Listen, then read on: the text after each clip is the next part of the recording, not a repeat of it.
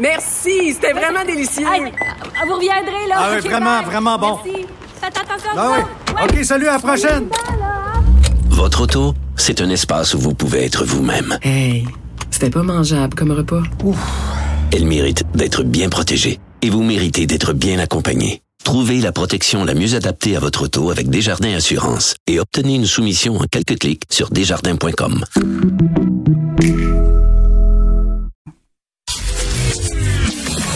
Caroline Saint-Hilaire. Elle a des antennes partout dans les coulisses de la politique. Cube Radio. Un été pas comme les autres.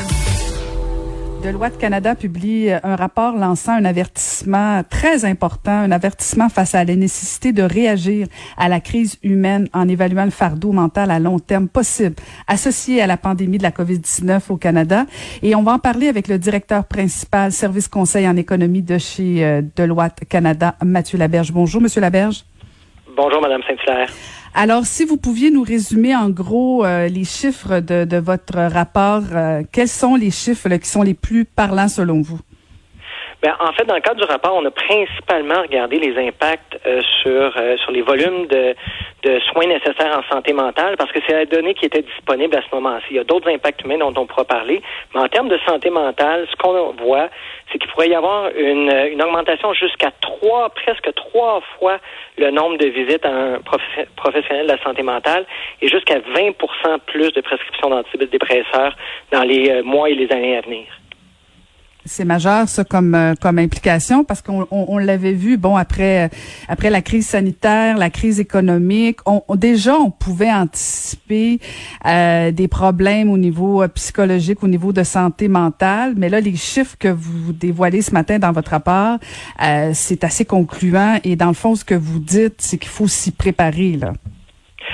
Absolument, et je pense que vous l'avez dit, euh, les, euh, les récessions, les crises économiques mettent un fardeau euh, de stress sur, sur les individus, les euh, désastres naturels ou pandémiques euh, également, mais la combinaison des deux dans ce cas-ci euh, fait en sorte que le, le- le fardeau de- d'anxiété, le poids mental, le stress que les, les Canadiens, les Canadiennes, les Québécois, les Québécoises ont à vivre est particulièrement important. Puis il faut se préparer face à ça. Hein. La pandémie nous a surpris, les- la crise économique nous a déstabilisés, mais celle-là, on la voit venir. Et ça, ça veut dire, euh, par exemple, euh, les réseaux gouvernementaux comme les écoles et les garderies, c'est un milieu particulièrement propice à identifier pas seulement les enfants qui sont à risque, mais aussi l'ensemble de l'écosystème familial. Quand on a accès à un enfant, on a accès à ses parents. Alors, euh, c'est des réseaux euh, qui sont euh, en première ligne pour identifier les, les personnes, les familles qui sont à risque, puis les référer aux bonnes ressources, euh, que ce soit du réseau public ou du réseau privé, euh, pour avoir les, les pour répondre à leurs besoins euh, de support en santé mentale. d'autres chiffres de, de ce rapport et je, je, je déclare mon, mon intérêt. Euh, et c'est des chiffres qui, euh, qui font qui font qui font peur aussi parce que euh, 68% des personnes qui ont perdu leur emploi sont des femmes et vous parlez même potentiellement d'une récession au féminin. Oui, ben en, en fait, je pense que ça a été le, le grand constat marquant de, de l'étude aussi à, à propos des populations vulnérables.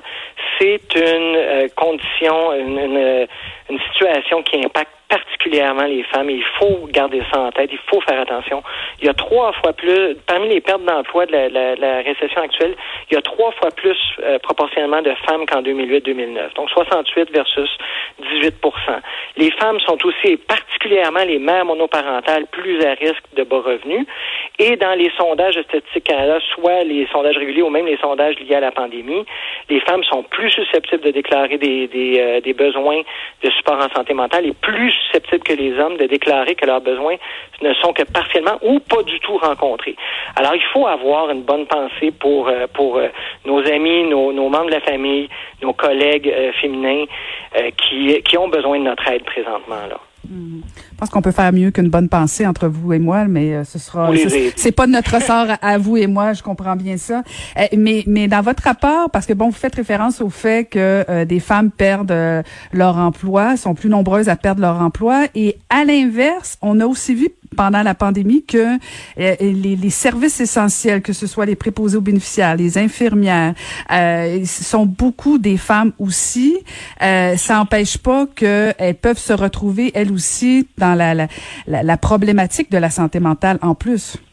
Oh, absolument. Dans un cas comme dans l'autre, quand on perd notre emploi, puis il y a, proportionnellement plus de femmes qui perdent leur emploi dans la, récession actuelle, essentiellement parce que l'industrie des services est plus touchée. C'est une industrie où les salaires sont plus bas, mais aussi où il y a une surreprésentation des, femmes dans, les employés. Alors, d'un côté, il y a le stress financier, le stress d'être isolé. De l'autre côté, il y a aussi le, le, stress, puis le, poids mental d'être en première ligne, puis de répondre à ça, puis de pas savoir si on va rentrer à la maison euh, porteur du virus, puis contaminer l'ensemble de sa famille. Dans les deux cas, euh, puis vous avez bien raison, ça doit aller au-delà de la bonne pensée. Il faut soutenir nos, nos, euh, nos amis, nos, nos, collègues féminines qui, euh, qui, qui, font face à, à, une charge mentale extrêmement lourde dans la situation actuelle. Mhm. Est-ce que est-ce que c'est une responsabilité puis là je dépasse un peu peut-être votre étude, votre rapport, mais je me permets quand même. est-ce que est-ce que ça revient aux employeurs cette ce soutien-là ou davantage au gouvernement? Tout le monde doit mettre la, main à la pâte pour soutenir. Hein. Je pense que vous avez mentionné les employeurs, absolument, il y a un rôle à jouer, euh, que ce soit d'abord en, regardant la flexibilité qu'on peut fournir pour faire face à la situation. On n'a pas, il n'y a pas une bonne façon ou une façon unique de faire face à la situation. Il y a autant de, de façons d'y faire face qu'il y a d'humains. Hein? Puis euh, on se cachera pas encore là sur le, le thème de, de du, fardeau que ça a pour les femmes. Dans la littérature, on voit bien que les femmes, quand les enfants restent à la maison, sont plus susceptibles que rester, de rester à la maison aussi que les hommes. Alors, il faut pas se le cacher, ça a un impact ça aussi. Euh, donc, voir quelle flexibilité les employeurs peuvent, offrir, c'est même une opportunité pour les employeurs d'engager dans la discussion, de savoir est-ce que le niveau de, de, support et de bénéfices qu'on offre est adéquat? Est-ce que ce sont les bons bénéfices? Est-ce qu'on doit en offrir plus? Puis si c'est le cas, ben le considérer très sérieusement. C'est une situation qui est unique, qui demande des, des, solutions uniques et tout le monde doit mettre la main à la pâte, employeur comme gouvernement. Vous, euh, vous avez analysé les deux événements qui ont eu une forte incidence là, sur la santé mentale, que ce soit les récessions de 90-2008. Euh, et à chaque fois, dans le fond, votre, votre analyse prouve que la crise humaine, la crise euh, au niveau de la santé mentale, ben, ça peut durer des pas juste des mois, des années. Euh, est-ce qu'est-ce qu'on a fait dans le passé qu'on pourrait répéter euh, en 2020?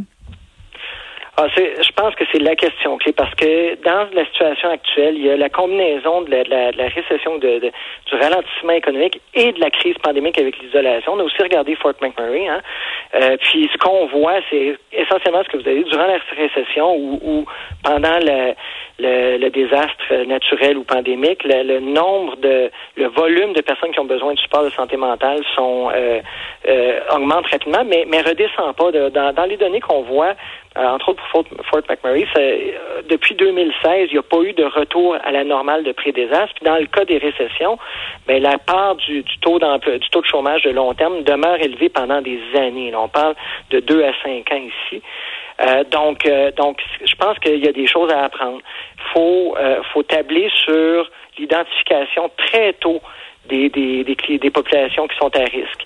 Euh, puis une des, une des pistes de solution qu'on identifie là, qui, a, qui a été implantée dans d'autres désastres naturels, c'est d'avoir des gens euh, dans les réseaux gouvernementaux qui sont en première ligne, les écoles, les euh, garderies, mais aussi les hôpitaux, les CLSC, puis même les, les bureaux du gouvernement, des gens qui sont équipés pour dire ah ben cette personne-là, là, elle présente des facteurs de risque, elle présente un comportement qui, qui semble, qui laisse croire que qu'elle est à risque. On va lui offrir des, des ressources. Ça, c'est une première étape. L'autre étape aussi qu'il faut envisager, puis je pense qu'en 2020, on est bien positionné pour ça, c'est de dire, ben, qu'est-ce qu'on peut faire sans avoir de présentiel, hein, comme on dit là, euh, euh, ces temps-ci. Qu'est-ce qu'on peut faire de façon digitale euh, à partir de la maison? Il y a des cliniques, il y a des, des, des fournisseurs de services en santé mentale, mais aussi d'autres types de services qui ont fourni un vaste ensemble de services là, qui sont soit par vidéoconférence sécurisée, soit soit par téléphone, ou même par, par webinaire ou, ou avec des apps. Je pense qu'on est dans une époque où particulièrement le, canal digital s'applique. On devrait euh, ouvrir la porte à ça, puis, puis rendre l'accès euh, à ces services-là plus facile, puis plus approprié d'une façon sécuritaire. Ben, espérons que, que les gouvernements nous entendent euh, parce qu'effectivement, j'ai comme l'impression qu'on n'apprend pas des erreurs du passé. Et puis en même temps, euh, je, au risque de me répéter, il me semble qu'on pouvait anticiper tout ça. Euh, on voyait déjà l'isolement. Pendant le confinement, il y avait comme des drapeaux qui s'allumaient, qui, qui, qui se, se, brandissaient, pardon, en disant, ben, notamment au niveau des enfants, parce que bon, vous, vous parlez des femmes, vous parlez des problèmes de santé mentale, mais il y a des répercussions chez les enfants aussi, veut, veut pas, qui n'ont pas accès à l'éducation, qui vivent dans des milieux plus vulnérables. Euh, je, ça me rentre pas dans la tête comment se fait-il qu'on qu'on qu'on anticipe jamais ces scénarios-là. Ben, puis, je pense que un, un, des autres effets, que malheureusement, parce qu'il n'y a pas de données à l'heure actuelle, on n'a pas pu étudier, mais un des autres impacts humains de, de ce genre de situation-là, c'est sur la réussite scolaire, la persévérance scolaire. Hein. Euh, faut, faut pas se le cacher. Il va y avoir des enfants, comme vous le dites, qui vont avoir besoin de support, qui vont avoir besoin d'aide, qui vont avoir besoin de rattraper le retard qui a été accumulé, même dans les quelques mois, les enfants qui sont les plus à risque. Euh, donc, donc, faut garder ça. Puis je pense que le rôle, le, le rôle du rapport aujourd'hui, c'est de mettre ça sur notre radar collectif. Puis euh, espérons-le de, de, de s'engager dans une discussion qui est transparente et ouverte sur ces questions-là, de sorte à ce qu'on puisse y répondre efficacement. Hein? Comme on disait, la, la, pandémie nous a surpris, l'économie nous a déstabilisés. Il n'y a, a, pas de raison de ne pas voir la crise humaine arriver puis de ne pas s'y préparer.